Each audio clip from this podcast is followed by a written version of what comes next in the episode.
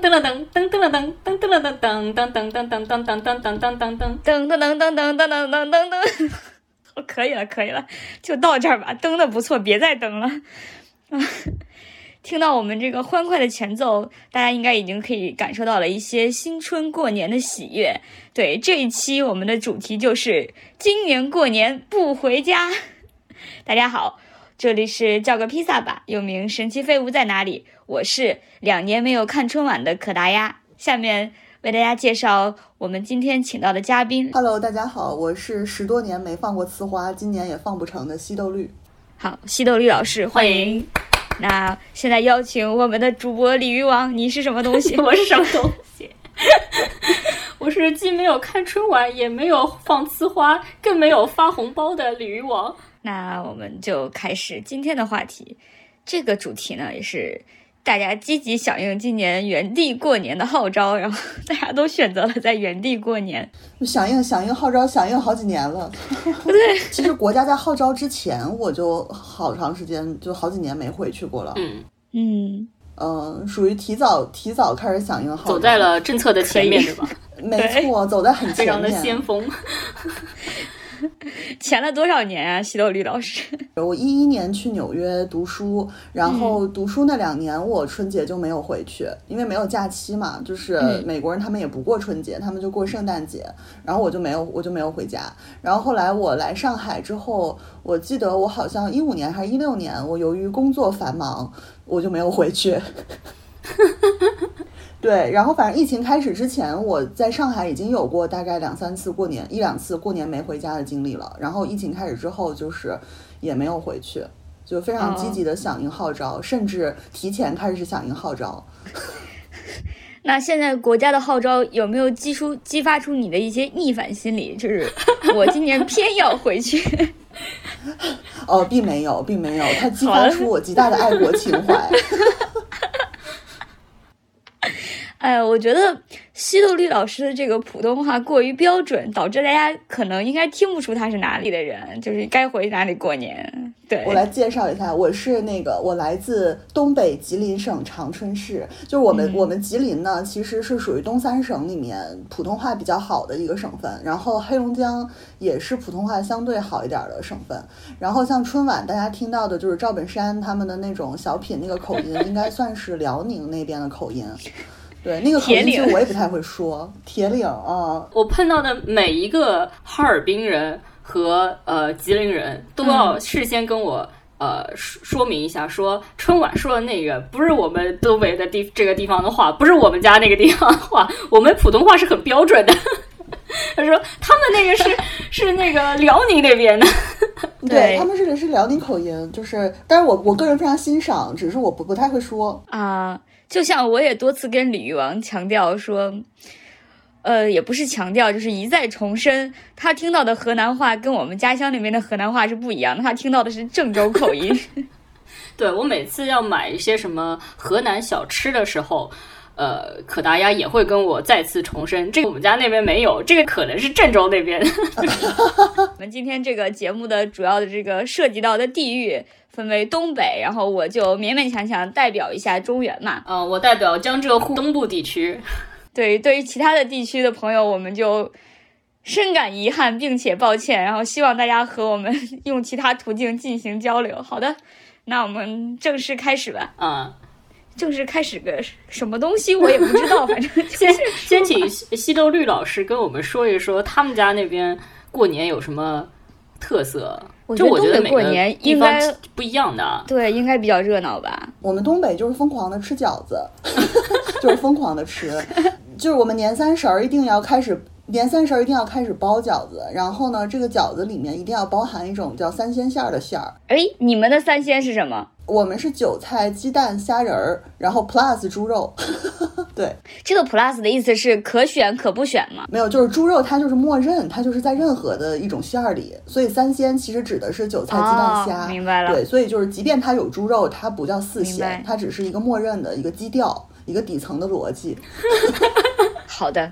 非常清晰。对，然后我 基本配置对对基本配置，然后我们就疯狂的吃饺子，然后可能我们年三十儿就开始包，然后我们长春的习惯是我们三十儿晚上看完了春晚，大概十二点多一定要吃一吃，先吃一次，呃，吃一次，然后初一也在疯狂的吃，然后可能一直要吃到初五吧。然后我们东北在初五有一个习俗叫破五，就是说这习俗怎么来的我不知道啊，但反正大意就是这一天煮饺子一定要把饺子煮破，然后即便饺子没有破，你也要声称它破了。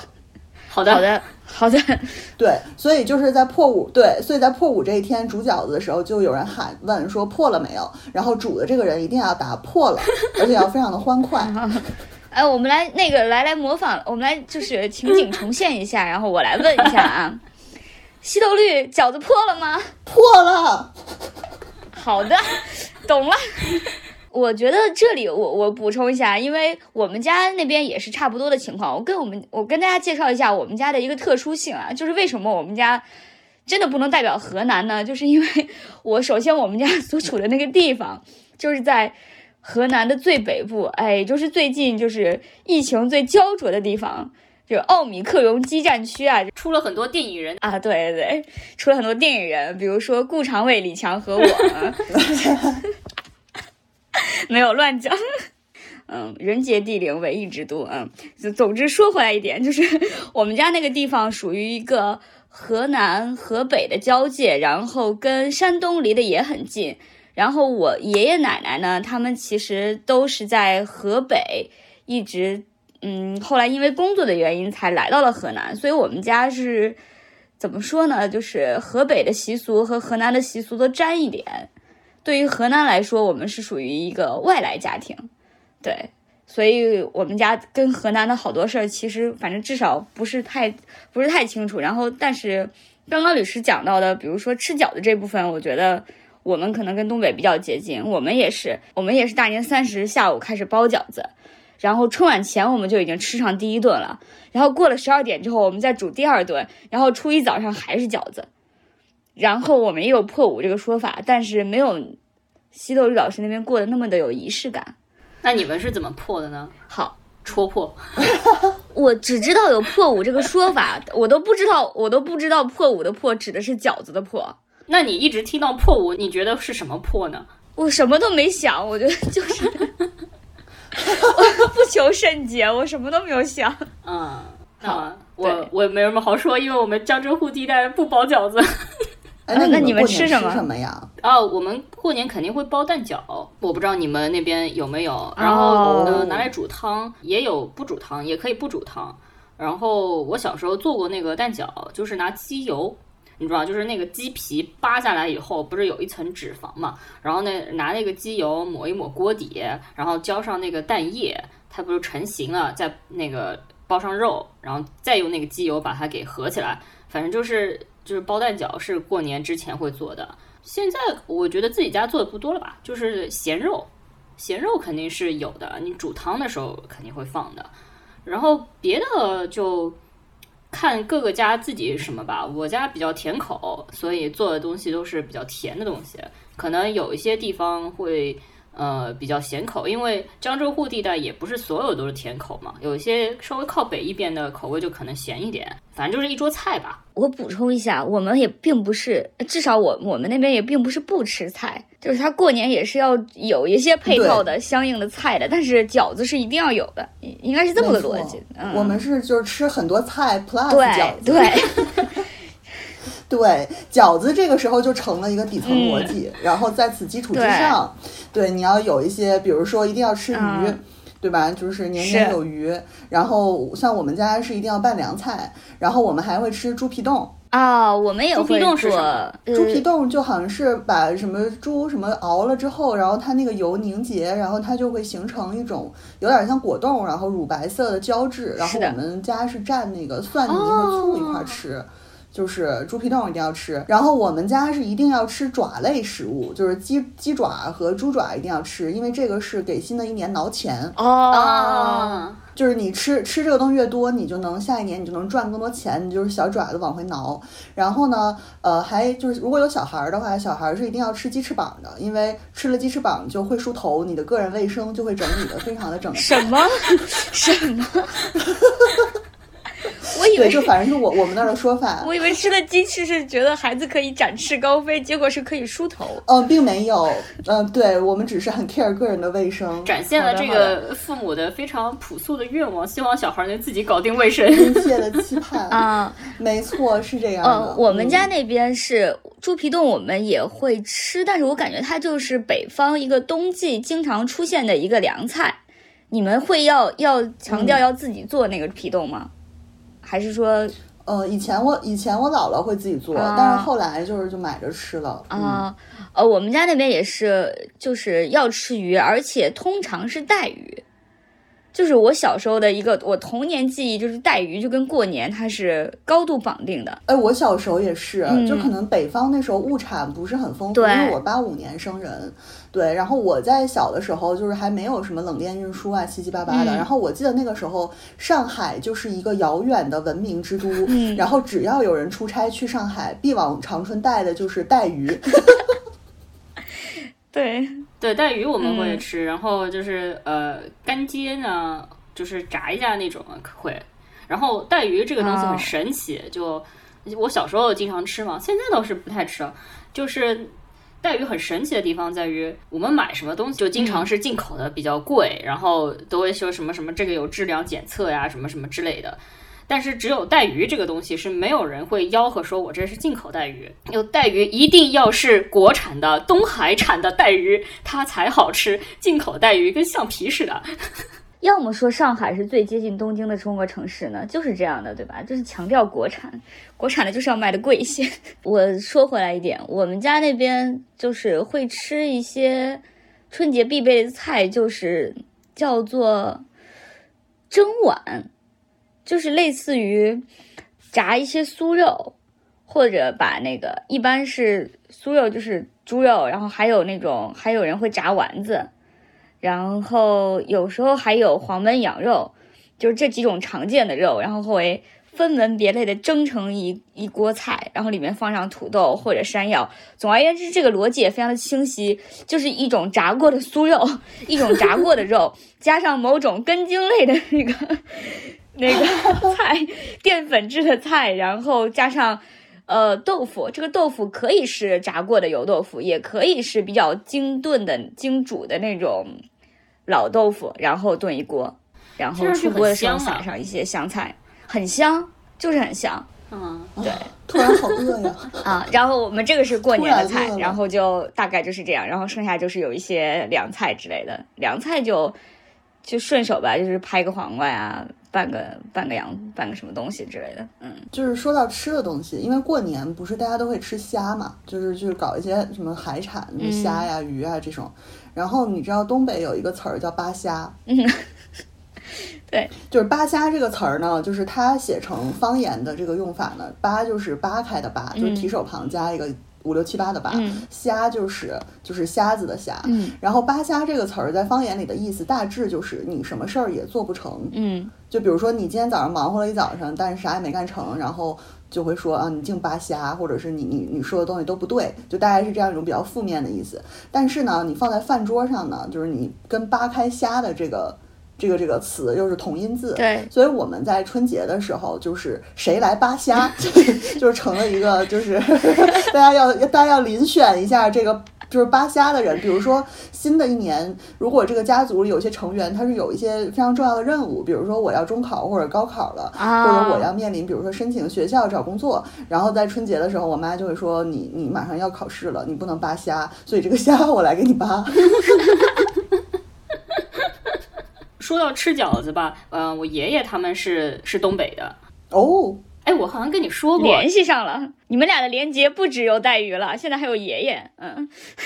他们就是打仗的时候跑到南方来的。那个带来了一手包饺子的手艺，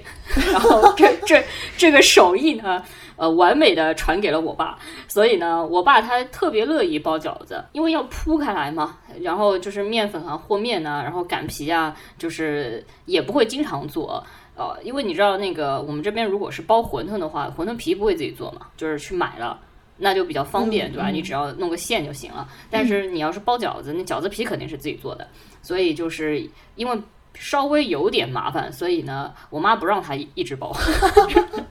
但是我爸我爸乐意包，所以他他就是非常开心的，只要有这个机会，他说、啊、我们来包饺子吧，然后他就开始开始包了。我在纽约的时候，自己过年就是我们也没有包饺子，学业也比较忙，所以过年的时候其实我们作业还是很多，所以大家基本也没有什么特别的多的时间聚餐什么的。所以我当时做的一件事儿就是我自己在纽约泡了腊八蒜，哎，鲤鱼王，你知道什么是腊八蒜吗？我不知道什么是腊八同样的疑问。啊，就是它有点类似于它有点类似于糖蒜，就糖蒜不是整个一头去腌的嘛，腊八蒜就是把那个蒜米掰出来，然后把它泡在醋里，然后过一段时间呢，它就会整个变成绿色，然后我们会在过年的时候吃这个东西，就是那个糖蒜是一一整个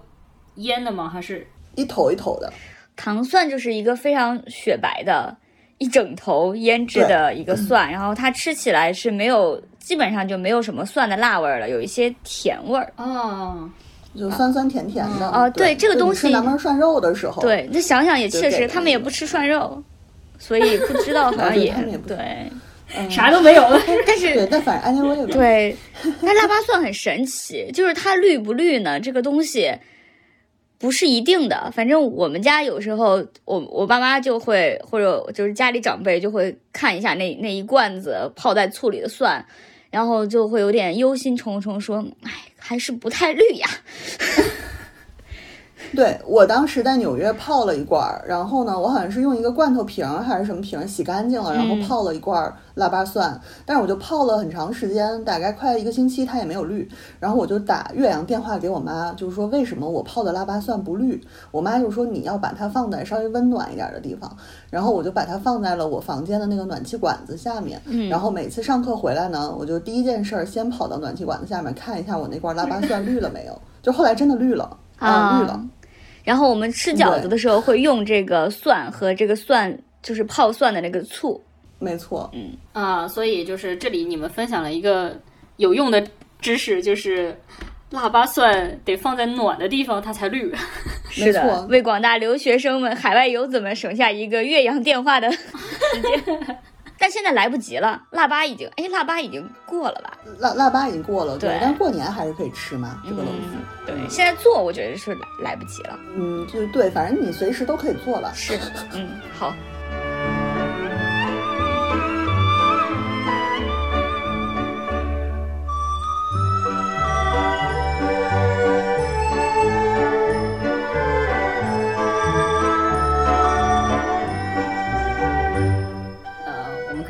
春晚了，可以啊，好几年没看了。对哦，我也好多年没看了。啊、我对必须要我对说一下春晚的，印象就是还停留在那个，就我小时候喜欢，我小时候等的不是赵本山，赵本山我小时候一直没有觉得特别好笑，可能因为很多东北的一些俚语我听不懂，然后呃，我小时候其实一直非常喜欢是。呃，人民艺老艺术家赵丽蓉老师，啊，因为啊因为我觉得他非常的与时俱进，你知道吗？他会唱流行歌曲，首先，然后他又会有很多这种 非常流行的一些东西的梗，然后你你你就会觉得非常有趣。你看这道菜，群英荟萃。对，我也非常非常喜欢赵丽蓉老师，但是我觉得赵丽蓉老师和赵本山老师他们两个人的巅峰期有点，也不是完全重合的。就是相比对对来说，赵丽蓉老师是前辈，更早一些，对，对对对，嗯就我觉得通过一些梗，你可以辨认出这个小孩儿大致是哪个年份生的。就我现在 就是我陆续合作过一些年轻的导演，我就会发现他们有一部分人能听懂。还要啥自行车呀？李王你听得懂吗？有一部分人是完全我听得懂，但是哎，但是我跟你说，我我之前在那个网上看到一个非常好笑的事情，大概是有一个我不知道是什么地方的人，但是他假装自己是中国大陆人士，然后嗯。他反正在哪个上面下面留言说了一段非常理，好像很理中客的话，然后就有人想要反驳他，然后马上就有人说，我也不知道你是不是这个地方的人啊，然后下面就直接留言一句说，宫廷玉液酒，然后。然后那个人就说：“他说啊，我年纪比较大了，我不知道你们这个年轻人现在说的这个是什么意思。”然后下面马上说露馅了。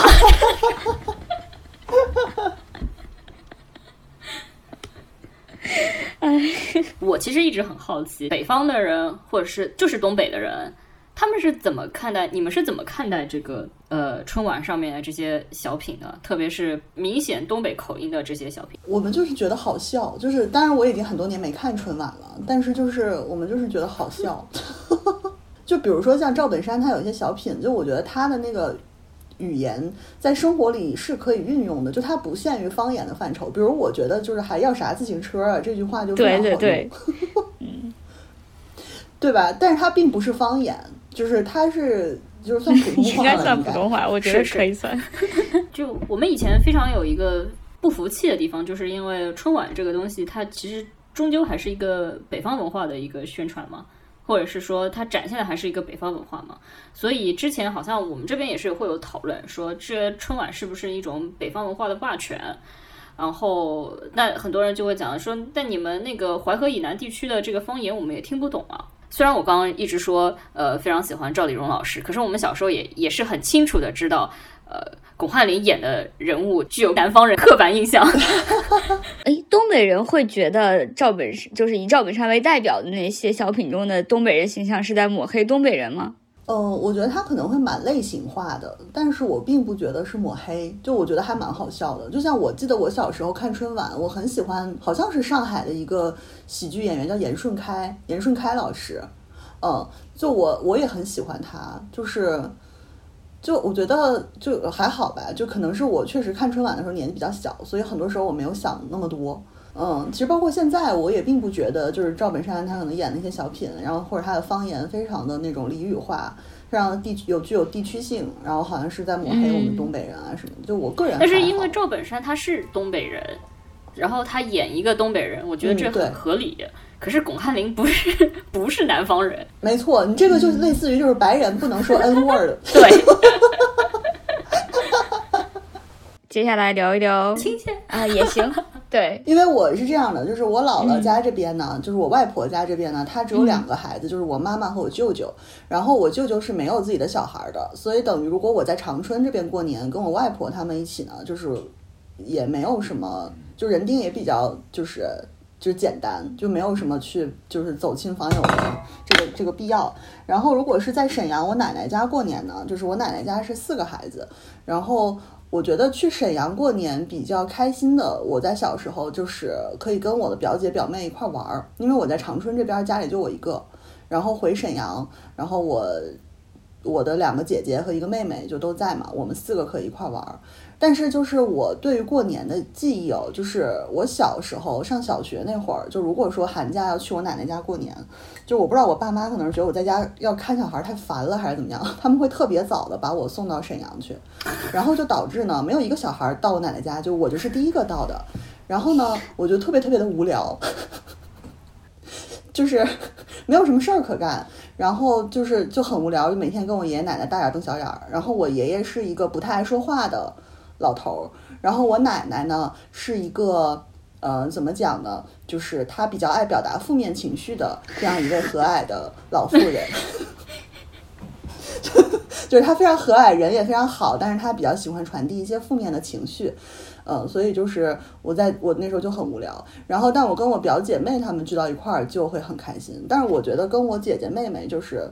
因为我们通常是每隔一年或者每隔两三年才会聚一次，我就能够感觉到就是这个时光的飞逝，就让我想到那个渡边淳一有一本小说叫《化妆》，嗯，就是他那里面的主人公也是三，她是三个姐妹还是四个姐妹来着？反正她们就是每年新年然后会聚在一起，然后去去拜拜，然后去喝一碗红豆汤。然后就是，但因为你在书里面，你可以看到他们每个人在这一年中，他们人生发生了一些什么样的经历。然后他们他们三个人就是新年这天聚在一起的时候，可能他们选择说一点不说一点，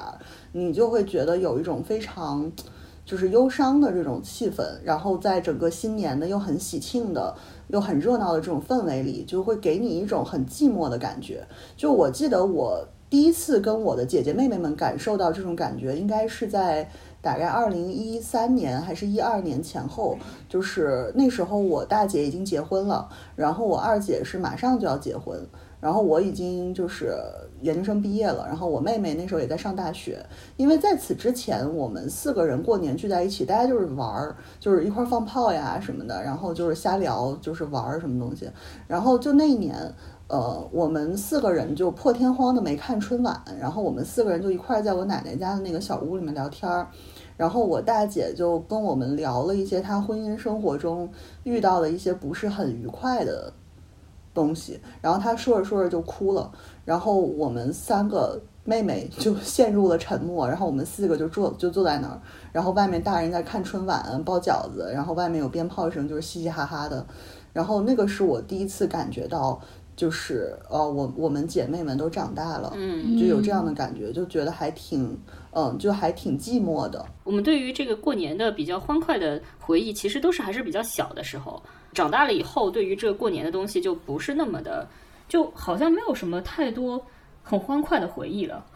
就我觉得感受比较明显的就是小时候确实非常盼着过年，嗯就是因为我八五年生人，就在我小的时候那会儿，确实整个条件不是特别好。嗯，然后你可能确实是到过年的时候，你才能吃到一些嗯好的东西。反正我印象中啊，我过年能吃的两样东西，小时候一个就是各种各样的饮料，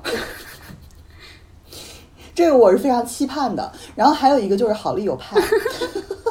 啊，好丽友派应该都已经是比较靠后才出现，就大一点才出现的东西。我大概小学三四年级吧，第一次吃好丽友派，就那个时候就是在我奶奶家过年那会儿，然后我老姑作为年货买回来的，就因为那个时候它还是算是比较贵价的零食，就也不会一直给小孩吃。就我第一次吃，我真的惊为天人，我就想说天哪，这是什么东西？就为什么这么好吃？就是为什么世界上这么好吃的还会有东西这么好吃的东西？好丽友派要给我们打钱了。还有啊，对，还有旺旺雪饼这种，也是就是过年才能啊吃的。哦，我觉得我们家真的好没有仪式感，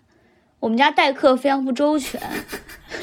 就是我们会有一些水果，但是像那种给小孩子的零食什么的，他们就不太会准备。我觉得可能因为我们家就是我的，就西多绿西多绿老师，你的姐妹应该听上去年纪差的不会太大，但是我家这边真的也是人丁不兴旺。就是我的所有的堂姐堂弟都是按照一个等差数列排下来，每人之间相差七岁。哦，那是所以。嗯，是的，我和我的堂姐就是我们俩差了十四岁，然后我堂姐就是我最大的堂姐和我最小的姑姑两个人倒是差的差的不多，就导致就就，嗯，对，说他们俩从年龄上来说更像姐妹，然后然后我们家就没有什么招待小朋友的这种意识。然后也不会刻意给我准备一些糖果之类的，我就只能吃那些亲戚上门来带的一些东西。嗯，然后我我不知道你们有没有印象，对，就是很成人。你们有没有印象？就是有一段时间，就是有那么几年年货的时候，经常有人会送一个叫做什么椰枣的东西，嗯，我好像就是那个没吃过，我现在也没吃过。是一个嗯好像是一个以色列水果，就它是一种，对，它是一种，我觉得它肯定不是新鲜的，就是它特别的甜。然后呢，它就像干果你感那种吗？对，它就像干果，然后它特别的甜，但是这个东西经就没有什么没有什么人爱吃它，你感觉它应该也不会太便宜，但它就是会在过年的时候出现，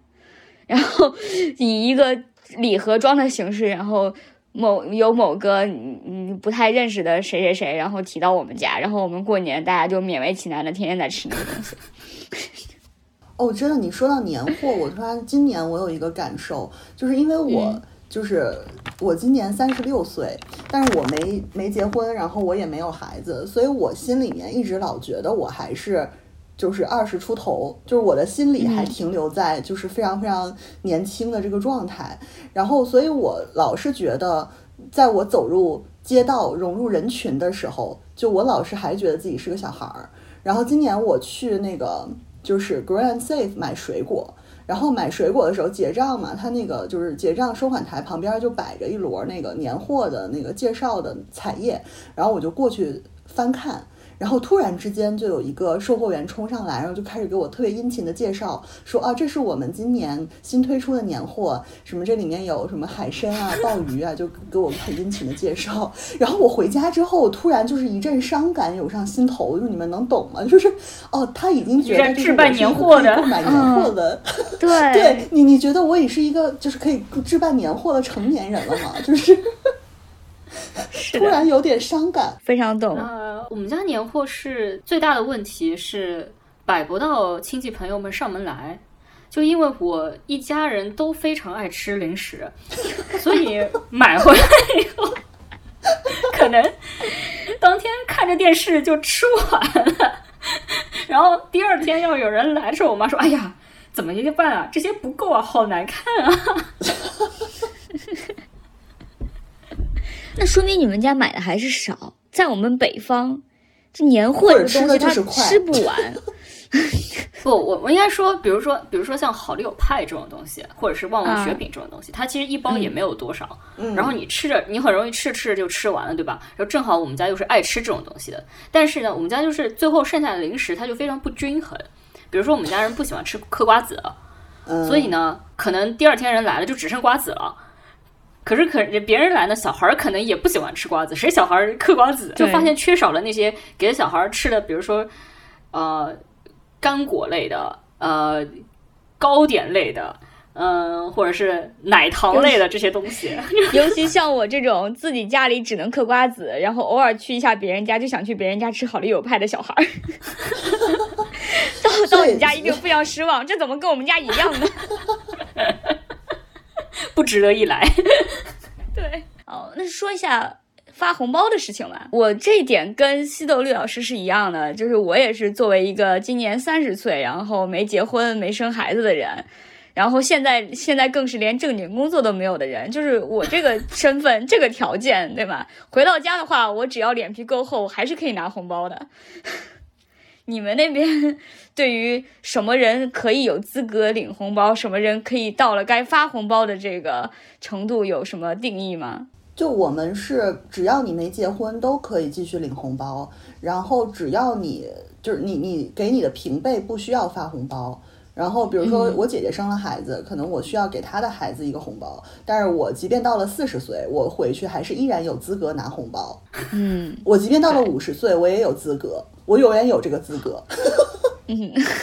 我觉得这个非常合理，这个这个安排，因为比如说，如果我不生孩子，然后你生了孩子，那我每年都给给给你家孩子红包，但我又没有孩子，我又收不回来这个钱，就跟份子钱似的，就这个钱我永远都收不回来，所以就干脆我如果不结婚，你就一直给我红包。对，你们包的红包多大呀？每年都递增，我现在都不知道包多少了，就小时候大概是几百块钱吧，然后。呃，现在应该也是几百块钱，但是这个肯定是从一两百到五六百都有吧。我现在已经不知道一个红包是多少钱了。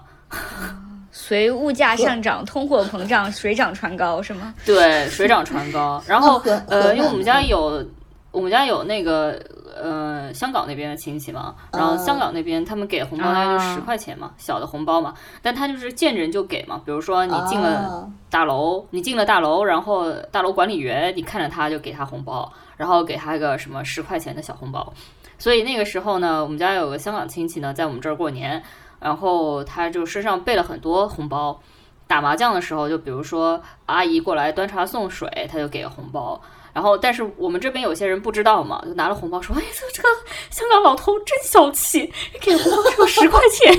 ”他们那个叫利是，是不是？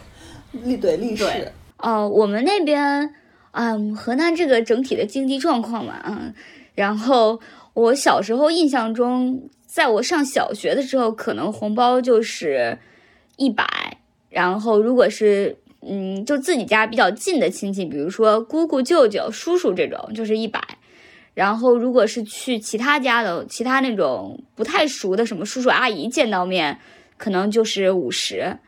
然后近两年我们家比较近的亲戚，红包就大概到了五百吧。就是我们东北的话，给一般小时候就一两百了，然后长大之后基本就是五百到一千，在这个范围里跳，但它通常都是一个整数，就比如说五百，它可以算整数，但是七百不知道为什么就不是整数，一定要到一定要是八百或者六百。啊，可能嗯不够就是我觉得你们给的红包还是挺大的，因为对，还是说我给的红包比较小。可能哎，你们你们爸妈会给你们红包吗？不会，我爸我我妈会给我，我爸妈也不会给，但是这个不是河南的问题，因为我问过小学时候，我们小学的时候，大家基本上就是寒假结束、开学之后，第一件事就是你今年压岁钱收了多少啊？那时候彼此之间收入都十分透明，对不对？然后，然后我就后来我就发现，怎么就是每年收，当然前提是我们家亲戚确实是少。再一个，就是怎么每年我都比小朋友少呢？而且少的还那么多。然后后来我们就我们就一笔一笔的对，然后发现他们爸妈都会给红包，而且有的甚至是爸爸给的同时妈妈也给，但我们家没有一个人给我红包。我我妈是会给我，我爸不会给我，嗯就是我妈会给我还蛮多的，对。嗯，我爸妈不会给我，然后不仅不会给我，我收的还得给他们，就是因为啊我也是妈说，对吧？就是 帮你这个是存起来礼尚往来啊，不是存起来，他哦很明白的，他说这个是礼尚往来，别人给你了，我也要给人家小孩红包，就是一种流通的对，这是一种流通的概念。就我觉得，就亲戚多聚在一起多的时候，就比如说我们去我奶奶家，就是亲戚多的时候，就这样给红包蛮有意思的。就比如说，如果说我我的姑姑在我妈给她的孩子之前先给了我，我妈就会偷偷让我到另外一个房间去数一数有多少钱。对对对然后就是她要对，然后她要给的时候，她就要一定要就是跟这个一样或者比这个多一点。是的，就是有这种就是过年的时候，就是大家基本上就是我们当时房子里住的也比较小嘛，然后就是很多人，然后挤在我们家，然后到处都是吵吵嚷嚷的，然后我妈就会就就跟特工接头一样，好不容易在人群之中找到了一个，突然有那么一个时间，我们俩同时出现在一个房间里，没有其他人，我妈就会凑近我，小声问我，谁谁给了你多少钱啊？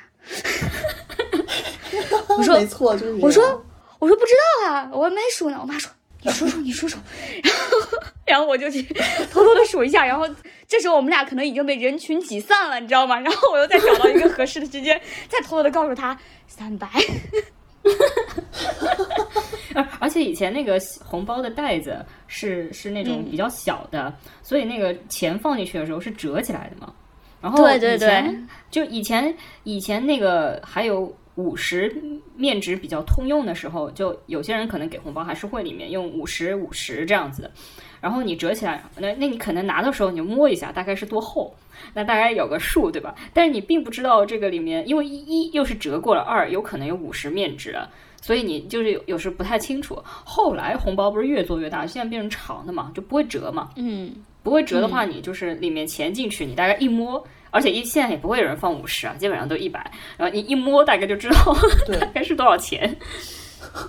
女王你可能有，现在发红包会出现微信转账这种情况吗？或者支付宝转账？呃，是这样子的，就是我有一个姨妈呢，她哦，我不知道你们要不要给老人红包啊？我是我现在就是我们不给老人走亲戚的话。我现在走进去的话，我会给老人红包、小孩儿红包都有。你看我们这种夹当这种人多惨，对不对？然后，呃，上有老下有小，对，上有老下有小，是然后那个我有一个姨妈，她就经常会微信红包转账给我，都不是给我的，是给给给我的外公的，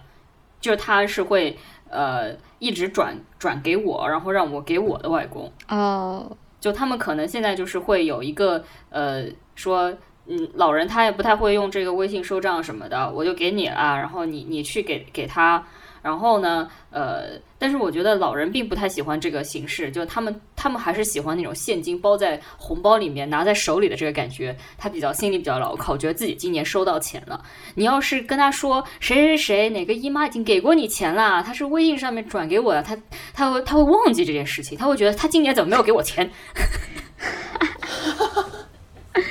好的，我昨天刚微信给我妈一个红包，就微信转账给她。然后现在因为我已经好几年没回去了嘛，然后就是我我外婆要给我红包，她就会先跟我妈说一个数额，然后我妈再加上她自己打算给我的数额，然后直接银行卡转账给我。好没有仪式感。不错不错，不错不错。哎，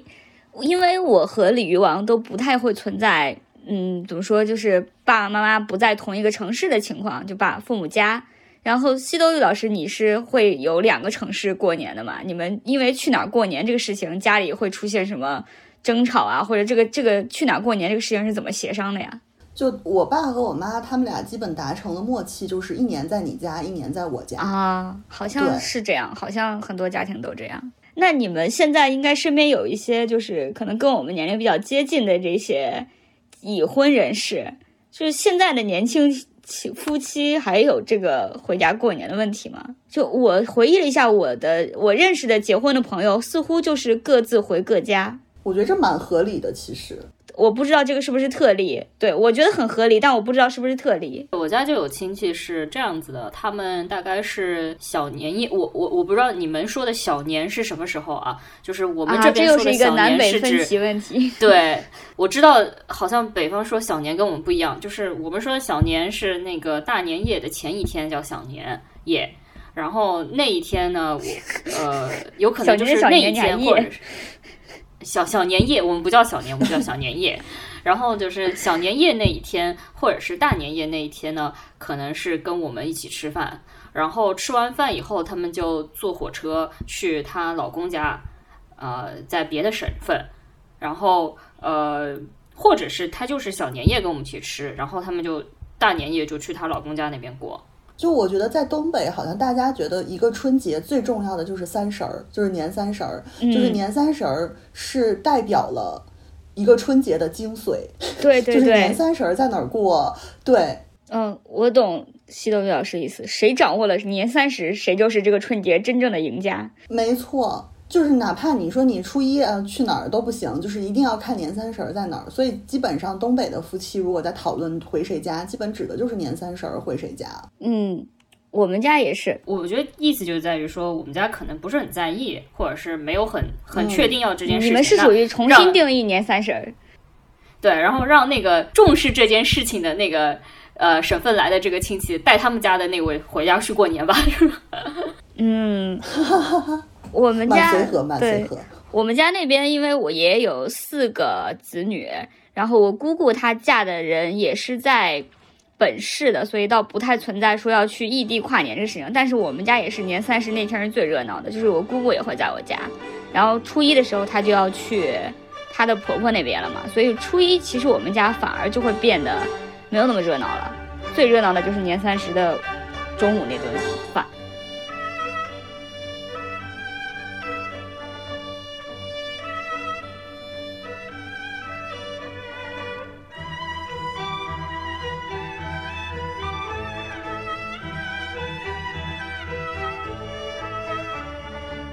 对，我们可以聊一下放炮。我们可以聊一下放炮对对对，就是放炮这个事儿，对这个真的是我内心永远过不去的一道伤痕。就是为什么过年不让放炮？就是这件事儿，我只能从逻辑上去接受它，然后我能从政策的角度去理解它，但是从情感的角度，我没有办法去内化这件事情。就是我，我就是始终过不去。就是以前我小时候，因为东北人特别爱放炮，就是我记得小时候。过年最高兴的就是因为我爷爷奶奶他们在沈阳嘛，然后我们家在长春，然后有的时候过年我们就会去沈阳跟我爷爷奶奶一块儿过，然后还能见到我表姐表妹啊什么的。然后我们早上特别早就起来一块儿去早市儿，然后就是跟大人一块儿去买鞭炮，就大人就买那种特别长的那种挂鞭，还有二踢脚什么的，然后我们小孩就买各种各样的呲花。就我记得那个时候，就是东北的呲花种类非常之多，就是它有什么放在地上可以边呲花边跳起来的，啊然后边呲花边转起来的，对，然后还有边呲花边飞起来的，就是 它有各种各样的，还有起各种的名字，什么青蛙下蛋，什么嫦娥奔月，是什么什么什么脸什么梁祝化蝶之类的，就是非常美好的名字。然后我们就真的买好多青蛙下蛋，好像 太美好，就我们就。但是你知道青蛙下蛋放起来很妙，就是那个东西它会一边放，然后它一边往前跳，所以你你在晚上看的时候，就是一串小小的那个火花，然后它就是一点点往前移动，就是非常可爱。然后我们那个时候就是真的疯狂放花放炮，就是一直能放到正月十五。我们那边过年主要是放炮，我们说的放炮就是鞭炮那种，就是以以动静为主，以听响为主。然后到十五那天就是放各种呲花。我们家那边是这样的。然后中间中间这个，你要是小朋友什么想放的话，可能偶尔也会经常有人，就是小规模的自己玩一玩。但是这两个大规模的重要节点就是初一和十五。对，反正那时候我就记得过年每天早上我都是在鞭炮声中醒来，然后出去门口就是一股非常迷人的火药味儿，然后地上就是厚厚的鞭炮放完的那个红色的纸屑，就整个非常有氛围。然后我们还可以放窜天猴，我多少年没放窜天猴了。我人生的梦想就是再放一次窜天猴。呲花这个是河南、东北、山东、陕西的地方方言，就我们这里不叫呲花，所以你们叫什么？对，你们叫我们就叫你们叫仙女棒吗？我们也不叫仙女棒，但我忘了叫什么了。你看多久没有放了？就就我们都叫烟花，就小烟花、大烟花而已。对。嗯，对，就是呲花，我觉得它是一个统称，对，它是个统称。对我而言，放对放起来主要听响的就是炮，嗯，放起来主要看亮的就是呲花，对，就是就是这个分类，是的。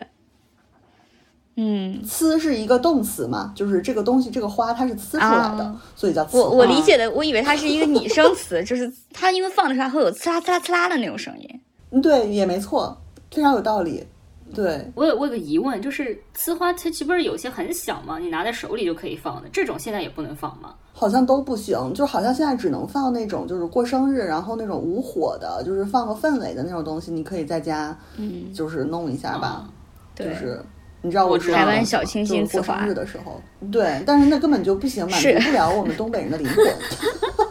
没有办法，就是你灵魂一到过年，我就是灵魂就感觉非常的空虚。嗯，非常的孤独，就是因为没有没有刺花。就是我我人生中，就是我我会抽烟，被我妈发现，就是因为放炮。就是你们知道，就是我不知道你们放挂鞭用什么点那个面儿，就是我们东北都是用烟点的，我们也是用烟点，但是我们家比较特别，是因为后来放炮这个事情交给了我和我那个堂哥，然后我堂哥呢，哎，五好青年不抽烟，然后就畏畏缩缩的拿一个打火机过去点烟，就过去点那个点炮。对，就是反正我们东北就是用烟去点那个念儿嘛。然后有一年，就是我记得在我们家过年还是怎么样，反正就是要放这个挂鞭。然后我跟我舅到楼下去放，然后我妈就在六楼阳台看着我们放。然后我舅去挂那个鞭炮，然后他就把点烟的任务交给了我。我那个时候呢，就是上大一，我刚刚学会抽烟，然后我就非常娴熟的抽了一口，然后就被我妈在六楼看到了。就是我妈火眼金睛，从六楼的这个距离就看到了我抽烟的样子，非常的熟练。然后我放完鞭上去之后，我妈就问我，她说：“那个你是不是学会抽烟了？” 我说：“我说啊，你怎么知道的？” 她说：“因为我看你这个点烟的姿势，好像好像很娴熟。”懂了，懂了。我对于放炮有一个唯一一个不满的地方，就是我们家那会儿就是在春晚还非常好看的时候。就是我们的尊敬的艺术家赵本山老师，他一般不都是压轴出现在十一点半那个时间嘛？就是作为一个最后一个语言节目登场。然后不知为何，我当时我们家的一些邻居们，他总在赵本山老师刚一亮相的时候就开始放鞭炮，然后导致那个小品的前几分钟我一句话都听不见，我必须要第二天看重播才能补全前面的声音。我想说。大家不期待嘛？大家等一晚上不就为了看这个吗？你怎么能在挑这个时候放炮呢？对不对？是呀，哎，就是对呀，他没眼力见儿。我们这边不太放炮，在就是不允许大家放炮之前，当然也会放。但是我觉得大年三十放炮的这个动静远远没有初五那那天大。哦，对，初五也要放的。初五不是迎迎财神嘛，所以就是。毕竟是一个商业社会，对吧？就是，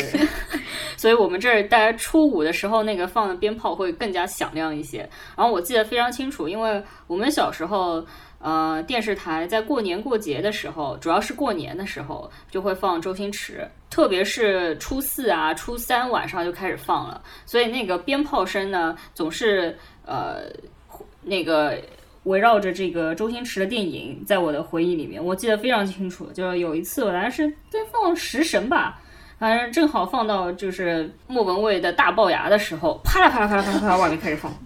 而且延绵不绝。初四晚上我都一定要早一点睡，否则我就睡不着了。所以现在就是对于鞭炮的鞭炮的回忆已经结束了，因为好多年没有放鞭炮。是的，好多年没有放了。哦，真的，我我真的就是虔虔诚的呼吁政府，就是能不能给我们一天放炮的时间，就是哪怕不专门放炮的时间。对，就是我觉得。我觉得哪怕你不放那种二踢脚这种危险性比较大的炮，我觉得至少比如说摔炮，对吧？或者呲花，就是这个东西，我觉得它并不危险。可以就是专门辟一天，然后你可以指定地点，对对吧？但是但你那个地点也不能太远，对吧？你呃，就稍微有一个有一块地方，对吧？各家各户住的地方周围有一个近一点地方，可以让大家放鞭炮。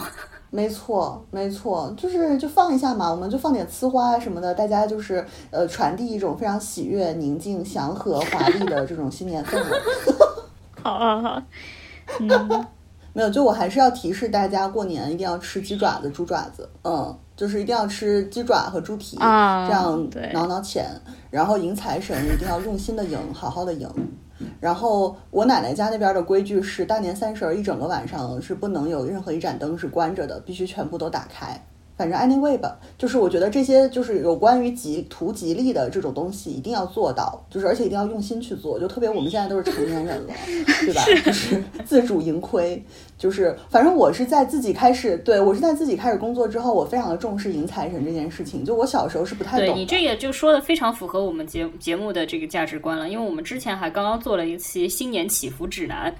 就是哪哪些庙呢比较比较灵，然后拜拜的时候呢应该怎么说，这些东西都非常重要了。没错，就是你该该许的愿要讲清楚。然后我觉得大家春节期间一定要保持，对吧？就是大家一定要保持非常愉悦的心情，你要从内心而生发出一种非常丰盛的感觉，这样你新的一年呢，就是你才能非常的顺遂。西多利老师就是我们的嘉宾啊！好，这个西头女老师果然非常的适合我们节目。不愧是我们的嘉宾，常来常来，非常重要，非常重要，一定常来，一定常来。嗯，我再补充一点，就是刚刚西豆表说的，记得吃点鸡爪、鸭翅什么的，梳梳头也很重要，个人卫生也很重要。没错，没错。那我们就到这里吧，年后再见，年后见，春节快乐，大家春节快乐，春节快乐，拜拜。